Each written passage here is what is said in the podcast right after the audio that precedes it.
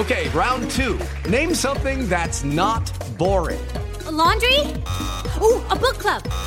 Computer solitaire, huh? Ah, oh, sorry, we were looking for Chumba Casino. That's right. ChumbaCasino.com has over 100 casino style games. Join today and play for free for your chance to redeem some serious prizes. ChumbaCasino.com. No purchase necessary. Full prohibited by law. 18 plus terms and conditions apply. See website for details. Siete en punto. Panorama informativo 88.9. Información que sirve. Yo soy Alejandro Villalbazo en el Twitter, arroba Villalbazo. 13 es viernes 23 de septiembre.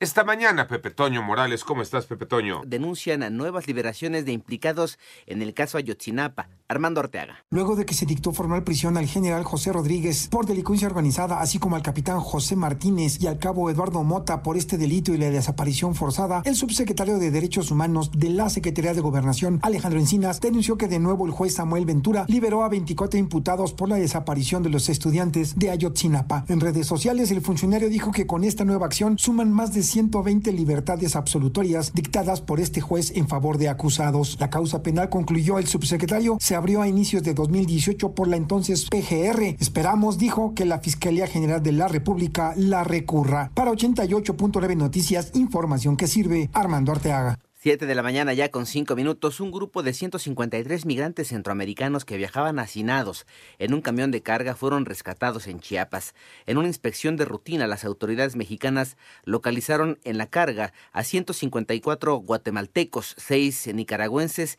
y 3 salvadoreños. En tanto, la Comisión Nacional del Agua alertó que 4 de los 17 ríos en Tabasco ya rebasaron su nivel de desbordamiento, por lo que la dependencia solicitó a la población mantenerse informada de los reportes que se generan en la dependencia y protección civil de su localidad.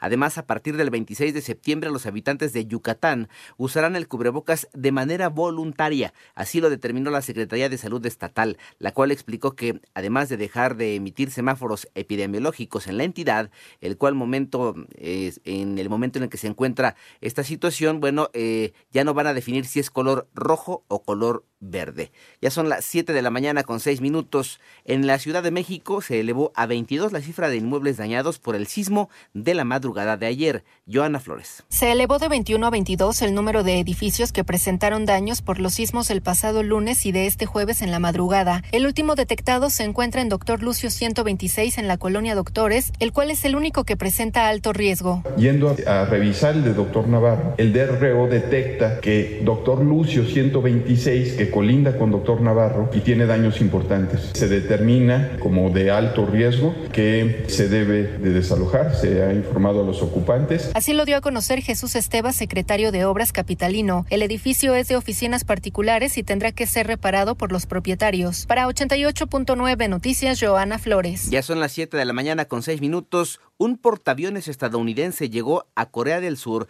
por primera vez en unos cuatro años para unirse a los buques surcoreanos en una demostración de fuerza militar destinada a enviar un mensaje a Corea del Norte. En tanto, Rusia empezó su movilización de tropas adicionales para reforzar su ofensiva en Ucrania, después de que las autoridades anunciaran que miles de personas se habían presentado voluntariamente, pese a que muchos rusos huyen del país para no verse obligados a combatir. Por otro lado, Canadá inició una esperada revisión de su normativa sobre el cannabis, cuatro años después de convertirse en la primera gran economía en legalizar su uso recreativo.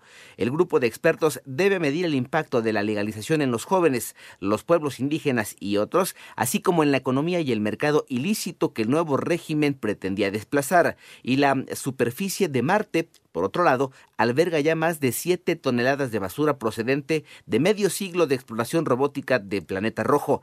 El cálculo fue obtenido por eh, Kagri Kilik, investigador postdoctoral en robótica en la Universidad de Wenzel, en Virginia, a partir del análisis de los 18 objetos hechos por humanos con destino a Marte en 14 misiones separadas.